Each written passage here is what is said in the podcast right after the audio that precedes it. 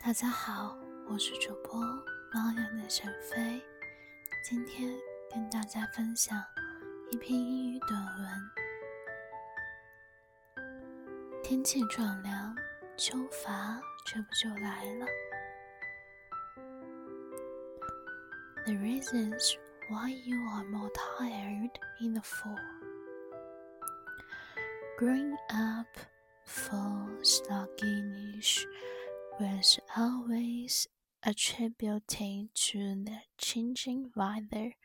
It's the weather is something parents and all school nurses would say dismissively when you came in the room at the beginning of the school year, complaining of jaundice and a runny nose. Though it's the weather always seemed like a throwaway answer, it turns out there is something to it, but what is exactly about the changing seasons that makes us feel like we could sleep for a thousand years? Check out some of the possible explanations below. Changes in sunlight. With fall comes cooler weather and shorter days and the lack of sunlight can have a significant impact on how energetic we feel. As Dr. Michelle Howell, a sleep specialist with the University of Minnesota, told us, change in the sunlight creates changes in our body nature rhythm. This is a special circuit from your eyeball that goes directly to your brain that picks up sunlight, and the most important signal is sunlight in the morning. He said that sunlight in the morning helps wake you up, but helps keep you awake all day long changes in what you eat. With cooler weather comes heavier, more comforting foods like creamy paste and warm pies and hearty stews, but as delicious as they may be. This carb and sugar loaded foods can make you feel drowsy. For more energy, doctors advise eating primarily lean protein, fruits, veggies, and complex carbs like whole wheat whenever possible. Changes in physical activity. As mentioned earlier, one of the best parts of fall is what we can finally stop pretending to be interested in outdoor activities.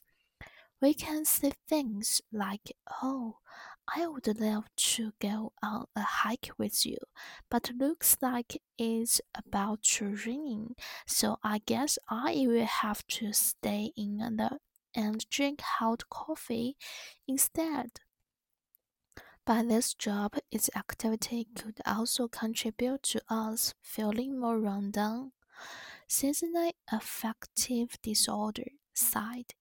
According to the Mayo Clinic, SIDE is a form of depression that is related to the changes in seasons, and will some suffer depressive episodes during the spring and summer. Most experience them during the fall and winter, when their exposure to sunlight is increasingly limited, symptoms can include irritability, hypertension, a laden feeling in arms and legs, craving for carb, heavy foods, and feeling of depression.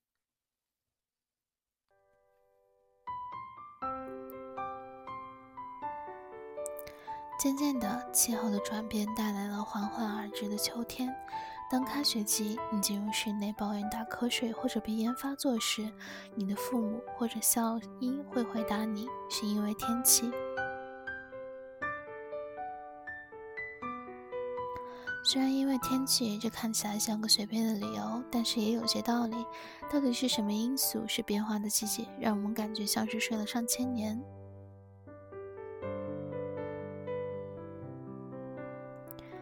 看看下面有几个可能的解释。第一个是阳光的变化。